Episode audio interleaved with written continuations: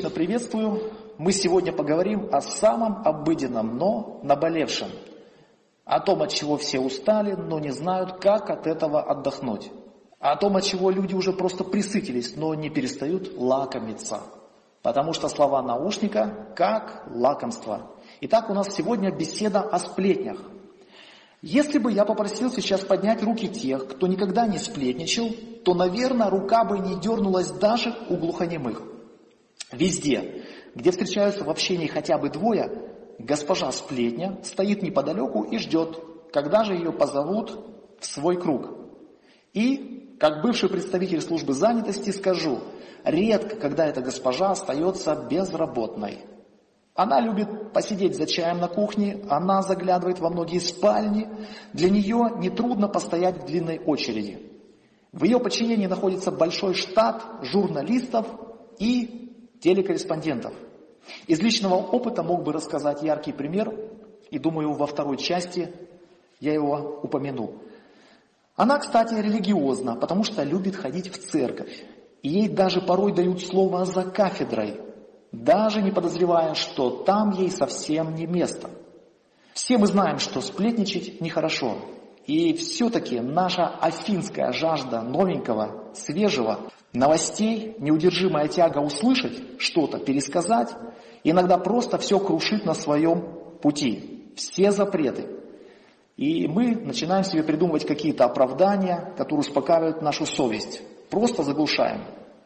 А некто Роджерс заметил, люди не любят только те сплетни, которые задевают их самих. Но давайте все по порядку и сперва разберемся в понятиях. Для начала я предложу краткий план беседы. А, она будет состоять из трех главных частей. Сегодня, в этот вечер, мы рассмотрим первую, самую объемную часть, а следующий вечер мы рассмотрим вторую и третью. В первой части мы будем говорить о самом феномене сплетен, их сущности, природе и даже попробуем проникнуть в тайну происхождения.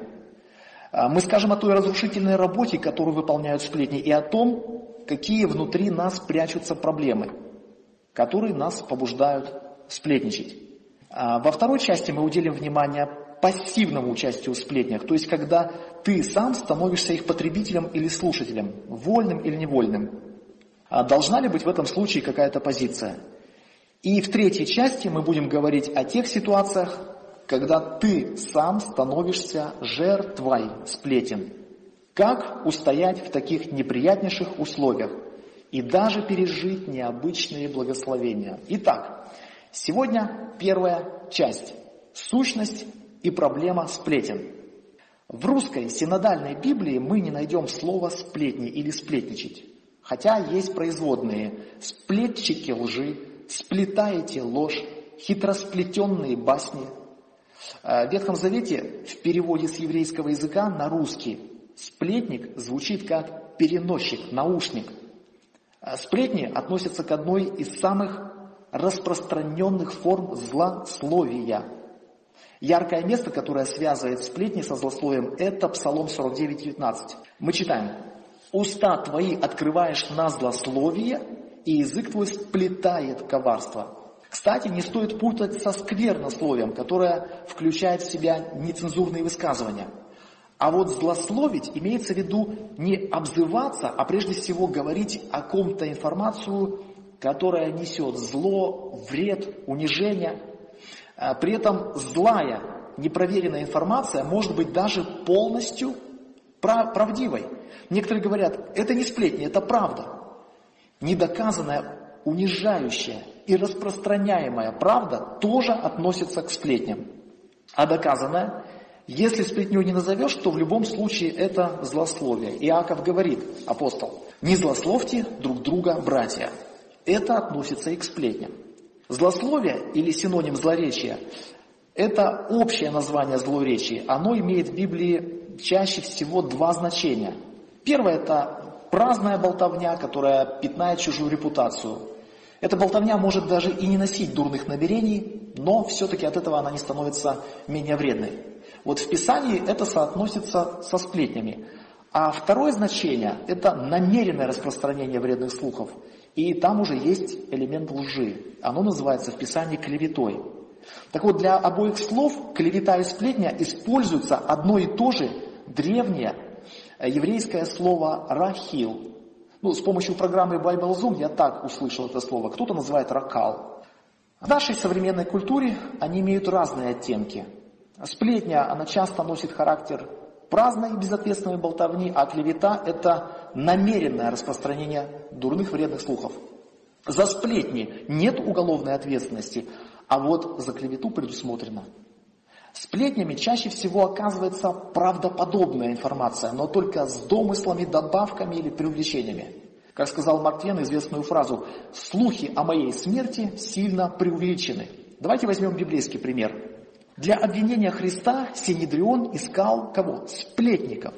И они нашлись. Мы читаем, и сказали, он говорил, могу разрушить храм Божий и в три дня создать его. Но Христос не совсем так сказал. Его цитата была другой. Разрушьте храм сей, и я в три дня воздвигну его. Вы разрушьте, а не я разрушу. Полуправда, сплетня, вырванная из контекста смыслового, сплетня. Они вложили в слова Христа свои понимания и огласили их, сплетня. Я иногда говорю известную мысль. Я отвечаю за свои слова, но я не отвечаю за ваши толкования моих слов. То есть вы неправильно меня цитируете и не тот смысл вкладываете в мои слова.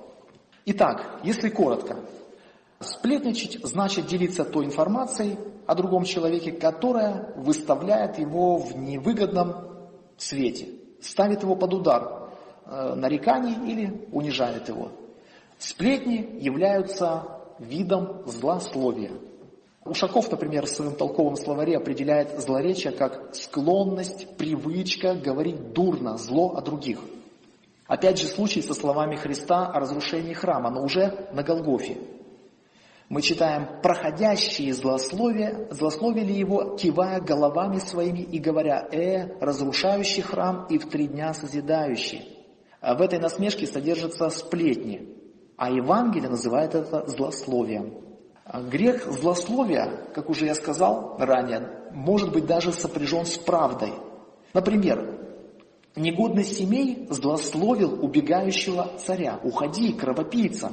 Формально семей в чем-то говорил правду, но на Давиде было много действительно убийств и врагов, одноплеменников. Вот, и одно даже было весьма мерзким, как вы помните. Вот та ужасная схема убийства Урии э, в битве для того, чтобы покрыть свой грех. В эпизоде 16 главы 2 царств термин злословия упоминается семь раз в отношении речи Семея. Он как бы говорит правду, но эта правда называется Библией злословием. У евреев даже существует в связи со сплетнями запрет под названием лашон ара, при этом лошонара это не лживая, порочащая информация, а правдивая или правдоподобная, которая э, унижает другого или несет зло. Евреи посчитали, э, что произнося лошонара, человек нарушает целый ряд заповедей Тары, а именно 31 заповедь, из которых 17 запреты, а 14 постановления. И все они прямо или косвенно как-то касаются запрета Лашонара. Представляете, 31 заповедь Моисеева закона запрещает сплетничать. Э, кстати, как относятся к сплетням в разных культурах и народах? В еврейской традиции этот грех приравнивается к трем смертным грехам. Какие? Кровопролитие, идолопоклонство и блуд. Это, кстати, согласуется и с учением Нового Завета. Апостол Павел даже запрещает общаться со злоречивыми христианами.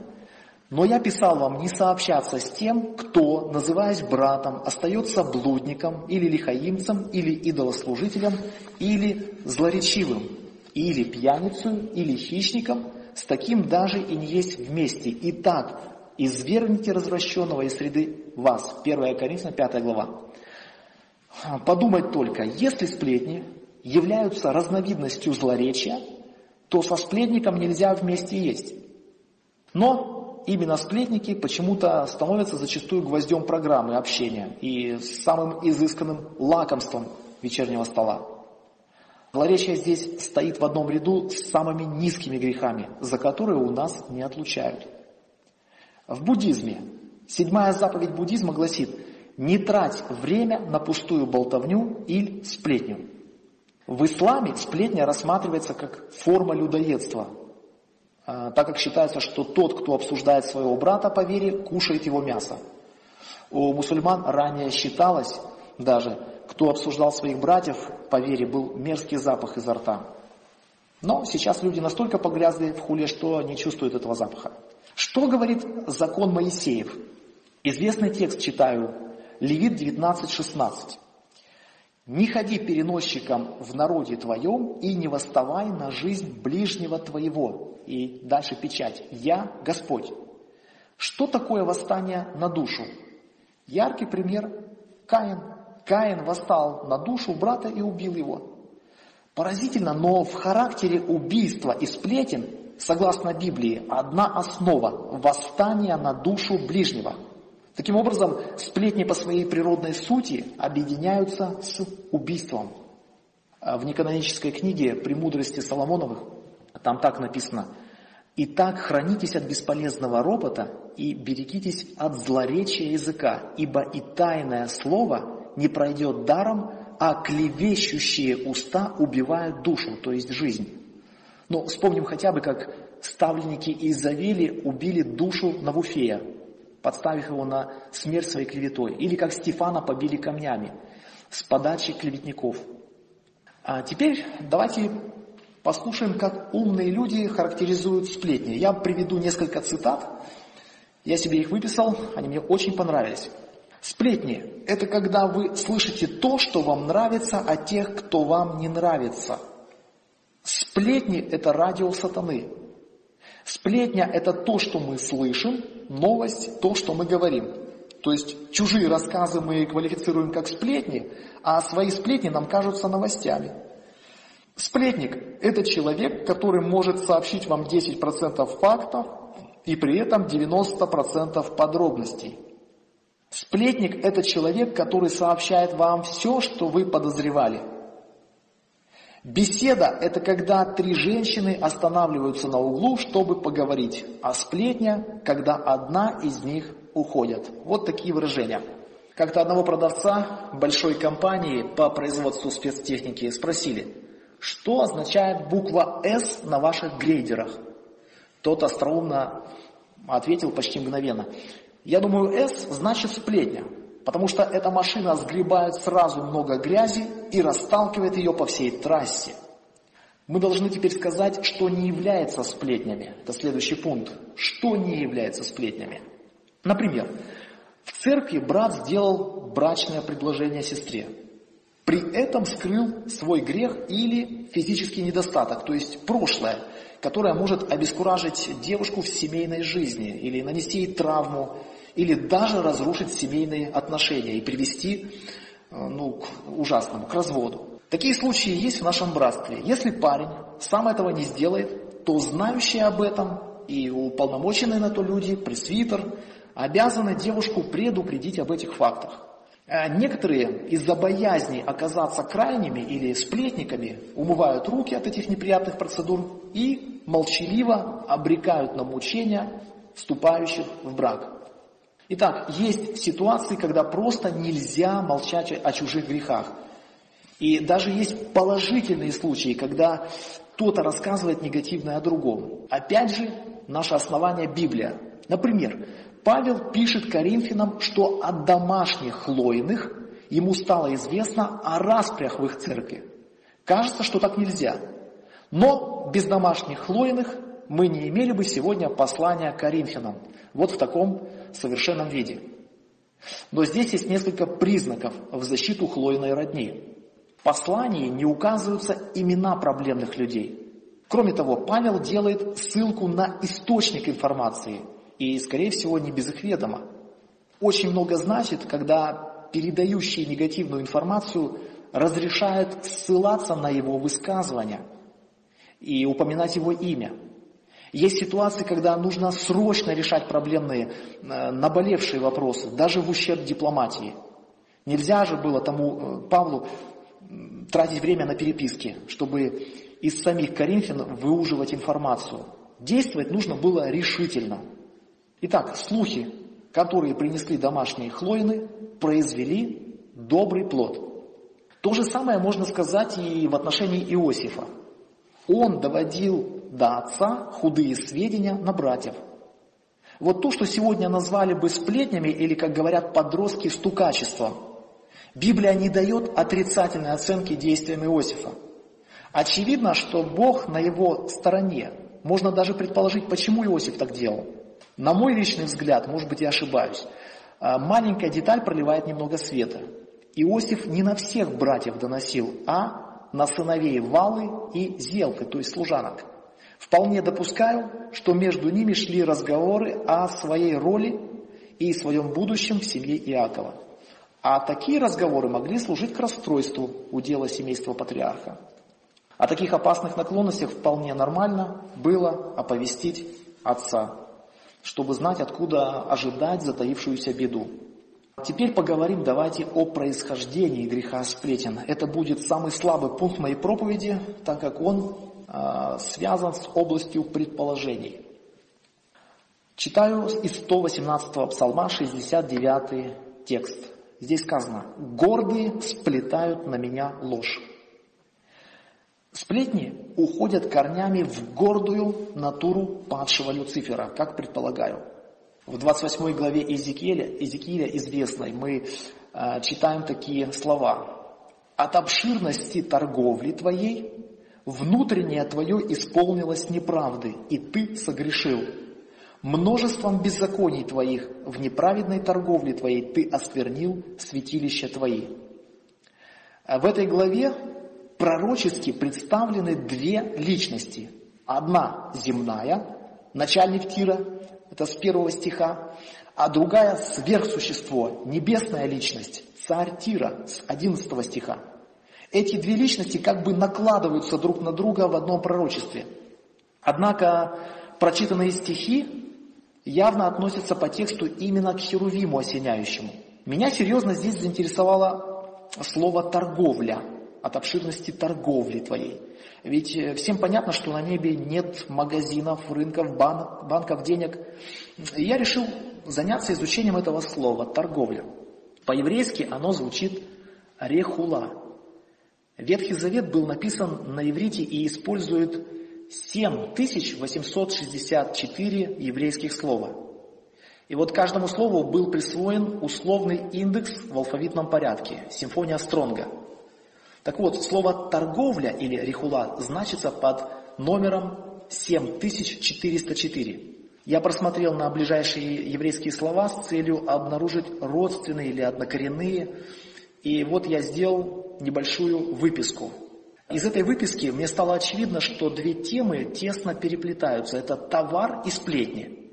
Если торговля звучит как рихула, то сплетня звучит как рахил – я не знаю еврейского языка, но нетрудно определить одни и те же согласные звуки.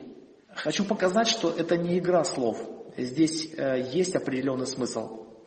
В Новом Завете греческое слово «торговля» может еще быть переведено как «уловление» в смысле обольщения. В Ветхом Завете слово «переносчик» пришло, кстати, не из медицины, как я раньше думал, а, типа переносчик инфекции, а именно из сферы торговли. Переносчик отождествляется с рекламным агентом, который ходит по домам и предлагает свой товар. Сплетня по своей сути является ничем иным, как информационным товаром, или, как Библия говорит, лакомством. Часто даже говорят, за что купил, зато продаю. Сплетник словно купец, добывает издалека слухи, распространяет их, бывает оптом, когда много слушателей, бывает в розницу по секрету. Он продает их за определенную цену. Знаете какую? Внимание слушателей, признание его за осведомленного человека, имидж интересного собеседника, и даже люди платят ему за этот товар. Чем платят? Например, страхом. То есть, если вы ко мне будете плохо относиться, я и о вас тоже могу рассказать много плохого. Есть и другая плата. Например, если я тебе рассказал за кого-то, кто мне неприятен, то и ты тоже должен мне о нем вставить свое негативное мнение. Это действительно товар, который предполагает оплату. Итак, слово торговля применимо к тому, как поступает сплетник или клеветник. Другими словами, оно могло описывать кого-то, кто торгует или распространяет и вещи, и сплетни. Допускаю, что это точное описание того, что делал Люцифер. Он ходил посреди сотворенных ангельских существ, возбуждая их и замышляя бунт против Бога. Ну, очевидно, что никто ему кафедры для мятежа на небе не предоставлял. Это была грандиозная, наверное, индивидуальная обработка ангельского мира – Путем каким?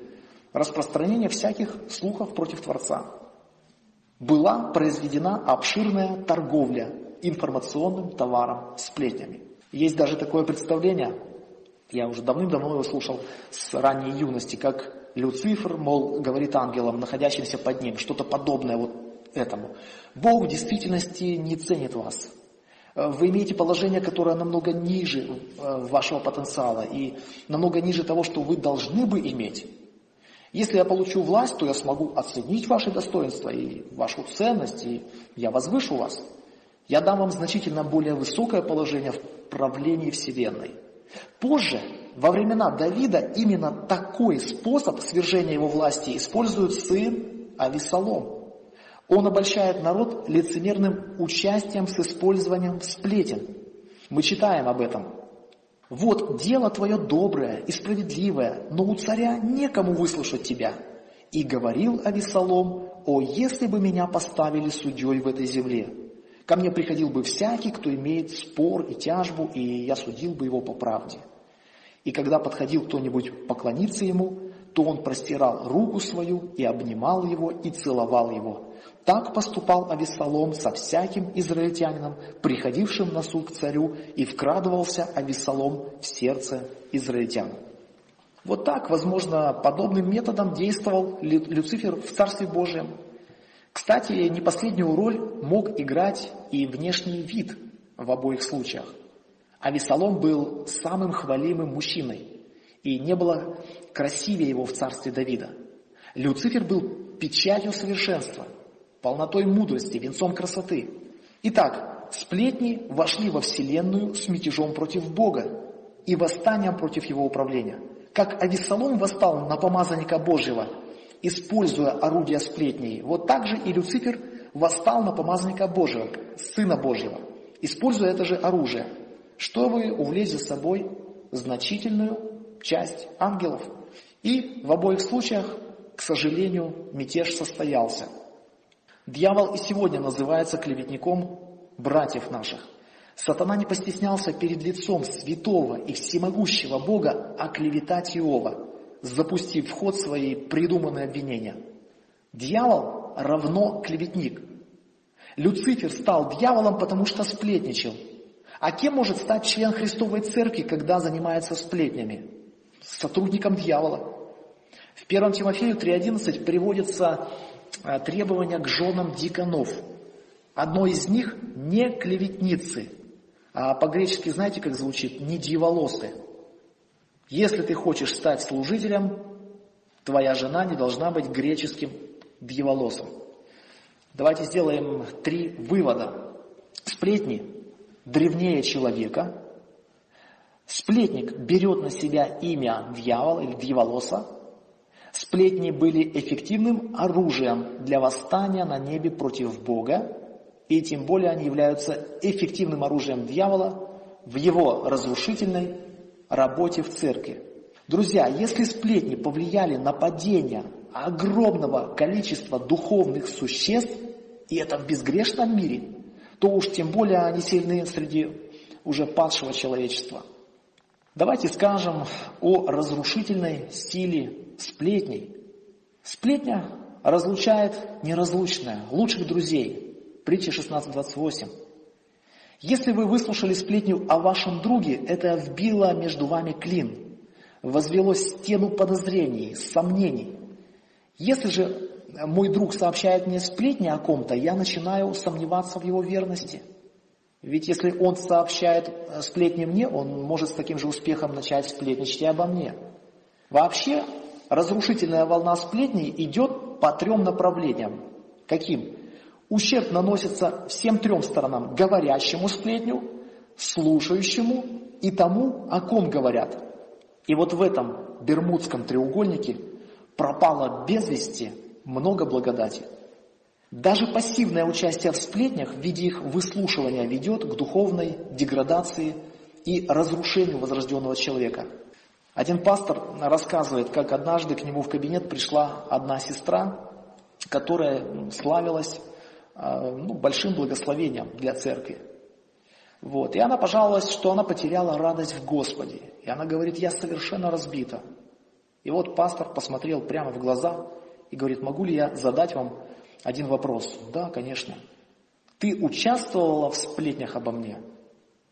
И вот она посмотрела на своего пастора, словно увидела привидение. И он говорит, ты хочешь знать, как я узнал об этом? Она кивает головой. И он говорит, я просто знал, кому ты недавно ходила и с кем общалась. И говорит, что после такого продолжительного общения с этой сестрой ты просто не могла заразиться духом осуждения. И вот этот пастор делает такой вывод, мне прям хочется дословно его процитировать. Общаясь с людьми, зараженными духом осуждения, вы и сами заражаетесь духом осуждения. Общаясь с теми, кто за все благодарит Бога, вы и сами начнете благодарить Бога. Общаясь с теми, кто любит служителя, вы и сами станете любить его. Общаясь с теми, кто осуждает проповедника, вы сами научитесь осуждать проповедника. Вы представляете или вскоре будете представлять из себя то, что представляет из себя ваш друг. Насколько же сплетни сильны в разрушении церквей? А, есть такой древний тезис «divide et impera», что значит по латыни «разделяй и властвуй». Он был известен политикам во все времена. Говорят, что римляне широко применяли этот метод при завоевании очередной территории. Сначала отправляли в какое-нибудь сильное независимое государство профессиональных сплетников, которые ловко настраивали князей друг против друга, совершали оранжевую революцию, а потом римляне приходили с небольшой армией и поражали разрозненного противника. А в одной церкви царила благодать.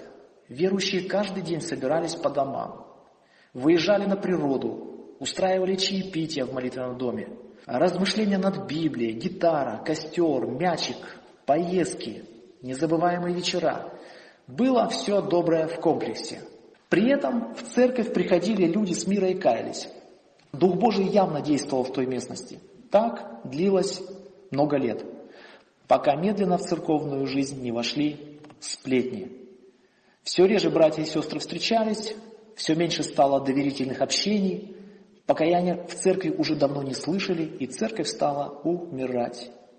Думаю, что Господь меня не осудит, если я а, выражусь а, рисковато. Тот, кто сплетнями раздирает тело Христова, не лучше того, кто сплетший терновый венок возложил на голову Иисуса Христа, доставляя ему мучения и позор. А вообще, друзья, это действительно позор. Несколько слов об этом позоре. Позор для церкви. Некто сказал, многие члены церкви настолько погрязли в пустой болтовне и последних новостях, что они даже клетками кожи, как антенной сетью, собирают межпространственные сплетни. Как-то один служитель а, спросил одного представительного человека, скажите, а вы являетесь христианином? Он говорит, ну я так не могу сказать, но я ничем не хуже большинства ваших членов церкви. Например, вчера я ехал в поезде, еду в Чикаго. В купе входит сестра, садится рядом, ваша сестра, член церкви. Причем она у вас там занимает какое-то положение. И она все, что делала в течение трех часов, это за милую душу рассказывала о своих друзьях и единоверцах. И он говорит, я был сердечно рад убежать от нее. И вопрос пастору, вот почему эта женщина, которая себя называет христианкой, она проводит все свое время в сплетнях и ничего не может рассказать о своем Господе. Друзья, меня часто удивляет, почему мирские люди порой больше понимают морали, чем христиане. Далеко не всякий уважающий себя неверующий позволит себе говорить то, что позволяют себе некоторые верующие. Как-то я зашел к моему родственнику на обед. Его жена, по характеру волевая женщина, лидер, стала рассказывать какие-то сельские свежие события. И вдруг муж ее обрывает. А ты лично видела? Ты лично там была? Ну, люди видели. Ну вот пусть люди и говорят, а ты не говори. Мораль сработала. Почему в наших кругах она порой где-то на ремонте? А мой неверующий брат, как-то услышав злословие в наш адрес моей семьи, предупредил мою жену. Держитесь подальше от этого человека, много поносит. Жена спрашивает, как так, мы же немало добра сделали этому человеку. Ничего плохого за собой не знаем в отношениях, ничем не обидели. Он говорит, послушайтесь моего совета и держитесь подальше. Там сплошной неадекват. Но скажи хоть для себя знать, где мы были неправы, за что получили такой ответ на добро. Может быть, надо в чем-то извиниться. Но мой брат так и не сказал. При этом он не беспокоился за честь этого человека. Более того, этот человек крайне ему неприятен. И он даже не хочет видеть его. Тогда почему? Он же ничего не теряет. Внимание, правильный ответ. Просто ему не нравится быть переносчиком. Вопрос. Неужели мораль мира выше нашей? Тогда это полный позор. Друзья, мне нравится все разоблачать, все плохое. Давайте сейчас поговорим о маскировках сплетен, потому что часто а, беда маскируется, грех маскируется. Итак, стоит сказать, за какими кустами прячутся сплетни. Некоторые христиане распространяют сплетни, прикрываясь любыми предлогами. Например, длинный рассказ свежих новостей, а потом духовное в кавычках подытоживание. Надо молиться за этого человека. Но от этого злословие не становится меньшим грехом. Бывает, что даже в группах Вайбера э, скидывается непроверенная информация, например, с призывом молиться за страдающих христиан в какой-то местности. Вроде бы безобидное сообщение, никого не унижает, но отправитель не старается даже перепроверить, лишь бы скорее скинуть его в группы. Вопрос, зачем? Часто за этим стоит не молитвенный настрой, а просто срабатывает жажда внести в общение людей нечто сенсационное. А эта сенсация, оказывается, уже несколько лет покоится э, в архивах с длиннющей бородой. Часто сплетники оправдывают себя такими словами. Да я могу ему это в глаза сказать, будто такая смелость и открытость является исключением для сплетней. Но от этого также сплетни не перестают быть сплетнями. Жалкая попытка оправдать свое злословие открытостью характера. Семей, например, вообще открыто злословил Давида, прямо в глаза. Но Бог обрушил это искреннее злословие Семея на его же голову и ему на погибель. Некоторые оправдывают сплетни правдой. Но хам сказал братьям полную правду про своего раздетого отца Ноя. Сим с Иофетом даже поверили этой правде, так как э, зашли в шатер отца спиной вперед. Однако действия хама, его хамство, информационное унижение привели к заслуженному проклятию целого потомства – Друзья, давайте сейчас скажем о скрытых источниках сплетни, что побуждает нас сплетничать. Вот чтобы глубже понять любое явление, нужно знать, откуда, как говорится, растут ноги. Злоречие коренится там же, где коренится источник всех грехов, в самовозвышении, гордость, самолюбие. Как и любой видимый грех, сплетни имеют свои скрытые источники. А они зарождаются в недрах нашей плотской, изуродованной грехом натуры – я назову, пожалуй, восемь таких свойств нашей натуры, которая а, за счет сплетен стремится к самовозвышению. Буду говорить от первого лица. Мы, я, не считая себя достигшим полной непричастности к этому греху. Лично мне есть над чем работать и обуздывать а, свой собственный язык. Во-первых, нам свойственно любопытство. Мы ищем новостей, слушаем их просто потому, что они нам интересны, занимают. Поэтому частенько, сплетничая, человек рассчитывает на обмен информацией. Как он поуслаждал кого-то лакомным кусочком, так и сам рассказчик рассчитывает на подобный бартер. А если он дополнит своей информацией мою, то картинка становится еще интереснее, как собираемый пазл. Это занимательно. Значит, вторая, второй источник сплетен, скрытный – 1 Тимофею 5.13 проливает свет на еще одну первопричину сплетней – праздность. А бездельники склонны к злословию. Говоря об искушениях, которые подстерегают вдов, апостол Павел утверждает, что праздные приучаются ходить по домам И бывают не только праздные, но и болтливые, любопытные и говорят, чего не должно. В наши дни нет даже необходимости ходить из дома в дом, появился телефон. Нерадивые люди, бездельники, могут легко стать сплетниками. А те же, кто занят своими обязанностями, обычно просто не имеют времени думать об обязанностях других. Значит, в-третьих, сплетня, клевета часто коренятся в желании находиться в центре внимания. Стоит только сказать такие фразы, как э, «Вы слышали новость?» Если вы обещаете, что это останется между нами, и в вашу сторону задвигаются шейные позвонки. Эти фразы гипнотически привлекают внимание людей. Мы возвышаемся в своих глазах, когда все прислушиваются к нашим словам. Что же происходит на самом деле? Мы, по сути, за счет унижения других привлекаем внимание к себе. Не годится. В-четвертых, нас часто подстегивает желание подняться над ближними. Если я плохо говорю о других, я поднимаюсь в собственных глазах, я лучше их, или, по крайней мере, не так уж плохо, как они. Как сказал некий Дюрант, говорить плохо о других – бесчестный способ хвалить себя. Серости всегда хочется выглядеть светлее. Поэтому ей нужен фон, контраст. А Баркли рассказывал о поездке одного проповедника по Швейцарии.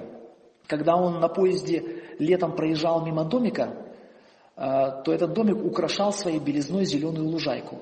Но когда этот человек возвращался зимой, он обратил внимание, какой серый дом редел на фоне снежной белизны. Это был один и тот же дом. На фоне белого серость видна отчетливее, но если ее поставить рядом с чернотой, то она выглядит светлой. Так ведут себя серые и заурядные люди. Они не могут достичь общего признания личными качествами и достоинствами. Тогда им приходится прибегать к дешевым приемам, чернить других, особенно кто лучше их и кто, кого больше хвалят. Пятое. Злоречие иногда коренится в горечи и даже становится орудием мести. Например, кто-то обидел нас, мы не можем его простить и мстим ему. Как? Подставляя его под удар своими высказываниями о нем или антирекламой. А бывает даже, когда э, горечь или злобу не на ком выместить, мы обращаем их на посторонних людей. Жертвой может даже стать пресвитер, которого все любят и который не уделил мне внимания. В-шестых, мы склонны говорить о плохом, потому что это успокаивает нас. Несчастье любит несчастье. А, вот почему плохие вести распространяются гораздо быстрее хороших. Чужой успех раздражает нас, делает собственные неприятности как-то больнее, тяжелее. А вот чужие неприятности, по оценке некоторых психологов, считаются радостью людей под номером один. Не случайно даже такие телепередачи, где промываются кости личной жизни человека, пользуются популярностью – Люди с удовольствием слушают плохие новости о звездах. Страшно, когда подобная похоть входит в церковь. Я не раз слышал такой вопрос, а что, этого брата ограничили? Я отвечаю, что ничего не знаю. А мысли при этом проносятся такие, да меня это вообще не касается. Вы знаете, мне иногда даже страшно от своего равнодушия, но мне почему-то все равно. Седьмой, седьмой источник – соперничество. В 1 Тимофею 6.4 а содержится еще одна из причин злоречия – состязание, конкуренция, которая также гнездится в нашей гордой натуре. Тот горд ничего не знает, но заражен страстью к состязаниям и словопрениям, от которых происходит зависть, распри, злоречия, лукавые подозрения. Почему обвинители Христа так усиленно искали сплетников? Потому что воспринимали его как учителя-конкурента. И последнюю причину назову, первую причину, скрытый источник. Восьмая – это привычка раздавать оценки. А, словно дегустаторы вин, сплетники любят раздавать оценки ближним направо и налево. Они находят большое удовольствие сказать метко в адрес другого человека. А, вы слышали что-нибудь про плюющуюся кобру? Вот она с нескольких метров попадает э, своему врагу прямо в глаз. Иногда говорят не в бровь, а в глаз попал. Но это еще не говорит о меткости, о хорошей меткости. Плюющаяся кобра тоже попадает своим ядом не в бровь, а в глаз. Многим просто нравится написать наиболее точный портрет обсуждаемой личности. Кто лучше попадет в цель. Сплетнику очень бы хотелось быть снайпером в своих словесных выстрелах. Друзья, мы обязательно должны сказать и о наказании за сплетни. А, по радио было выступление проповедника, упрекавшего своих прихожан в том, что они грешат против Христа своими злыми речами. И он сказал такую фразу. «Я могу понять, почему голодный человек может украсть хлеб. Я могу понять мужа, сбежавшего из дома, потому что к нему приехала теща. Но я не понимаю, как христианин может так говорить. Будь я Господом, я послал бы вам рак горла. Конечно, вряд ли это входит в намерение Бога, но есть много способов, которыми Бог может остановить сплетника. Вот мы почему-то грубые грехи определяем как смертные. Если кто-то систематически ворует или пьянствует, мы понимаем, что это погибшее состояние, и такого отлучают. А вот речь, которая содержит зло, это вроде как не такой же страшный грех, неправильное понимание – мы уже ранее читали 1 Коринфянам 6.10, где сказано, ни воры, ни лихаимцы, ни пьяницы, ни злоречивые, ни хищники Царство Божие не наследуют. Воры, конечно, нет. Лихаимцы пусть на земле остаются. Пьяницы на ни за что. Хищники только в ад. Сплетники, ну, смотря сколько, о ком и до чего но они в одном реестре грехов, за которые не пустят в Царство Божие. Сплетни – это злая речь. Если сплетни сопровождают нас по жизни, то не стоит себя обманывать в отношении Царства Божьего. И в заключение, друзья, а, я должен привести методы борьбы с грехом сплетен. Как я понимаю этот вопрос, чтобы я мог порекомендовать лично себе. Четыре или даже пять таких методов – который бы я посоветовал, во-первых, себе, а во-вторых, вам. Первое. Запомните простое правило. Если вы ничего не скажете о ближнем, то вы точно ничего не потеряете. А вот если скажете, то рискуете потерять много. Доверия, уважения и даже потерять друзей. А с точки зрения бизнеса это проигрышная инвестиция. Зачем вкладывать туда, где прибыли точно не будет? А риск убытков, ну, весьма велик. Можете даже отнестись к сплетням просто по-деловому. Это невыгодно. Ваши потери превышают прибыль. Работа на минус. Тут все предельно просто. Если я слышу, что кто-то за моей спиной с легкостью высказывается обо мне, я стараюсь не выяснять с ним отношения, а просто от него дистанцируюсь, даже если он очень хороший человек. Это, конечно, не лучшая, но обычная реакция у многих – так стоит ли давать волю языку, когда за минутное удовольствие будешь потом прятать глаза годами? Второй совет. Начните молиться за того, о ком периодически хочется посудачить. А, заметьте, мы никогда по-настоящему не молимся о тех, о ком сплетничаем. И никогда не сплетничаем о тех, за кого по-настоящему молимся. Хотите поговорить с кем-то об этом человеке? Прекрасно, поговорите о нем с Богом. Много хочется кому-то о нем сказать, замечательно, много говорите о нем с Богом. И в этом случае, скорее всего, вы станете свидетелями большого чуда. Вам не захочется мыть его кости, а сам он может оказаться очень даже неплохим парнем. Третий совет. Во Второзаконии 13 главе 12 и 14 тексты говорится, если услышишь, то разыщи, исследуй и хорошо расспроси, и если это точная правда, что случилось и так далее. Если в народе начинал распространяться слух, что люди в каком-нибудь городе Израиля оставили Бога и обратились к идолам, то прежде чем принимать меры по их наказанию, необходимо было провести тщательное расследование. Это по закону. А по благодати не обязательно. В таком случае это не благодать, а беззаконие. Христиане тоже должны отнестись ко всем слухам и сплетням с не меньшей осторожностью. Они должны все подвергать испытанию. Не слух ли это? Приступил ли я к розыскам? Исследовал ли я? Хорошо ли рассмотрел? Правда ли это? Насколько, насколько точна эта правда? Лука не был очевидцем описываемых им евангельских событий. Но он настолько хорошо все расспросил и тщательно исследовал, что написал богодухновенное Евангелие, которое оказало глобальное влияние на миллиарды людей. Бог употребил врача, кстати, с разборчивым почерком, для написания Евангелия. При этом он не был личным свидетелем событий. Как так? Да потому что этот человек тщательно все расследовал. Сколько он провел интервью, собеседований, сколько записей сделал. И все это нужно было вывести в одну историю без противоречий и искажений. И Бог употребил этого человека для высочайшей цели. Четвертый совет. Приучись говорить только правду. Кажется, Марк Твен однажды заметил, когда не знаешь, что сказать, говори правду. Это поразит врагов и друзей. Привычка говорить только правду и только правду убьет на корню привычку говорить непроверенные факты, в том числе и сплетни. И последний совет. Упражняй себя в том, что за спиной говорить доброе об отсутствующем. Христос сказал посланным ученикам Иоанна Крестителя речь, которая как бы обличает Иоанна в сомнениях. «Блажен, кто не соблазнится о мне». Но когда ученики Иоанна ушли, Христос сказал очень приятный отзыв об Иоанне – даже дал величественную характеристику о нем, что он больше из пророков.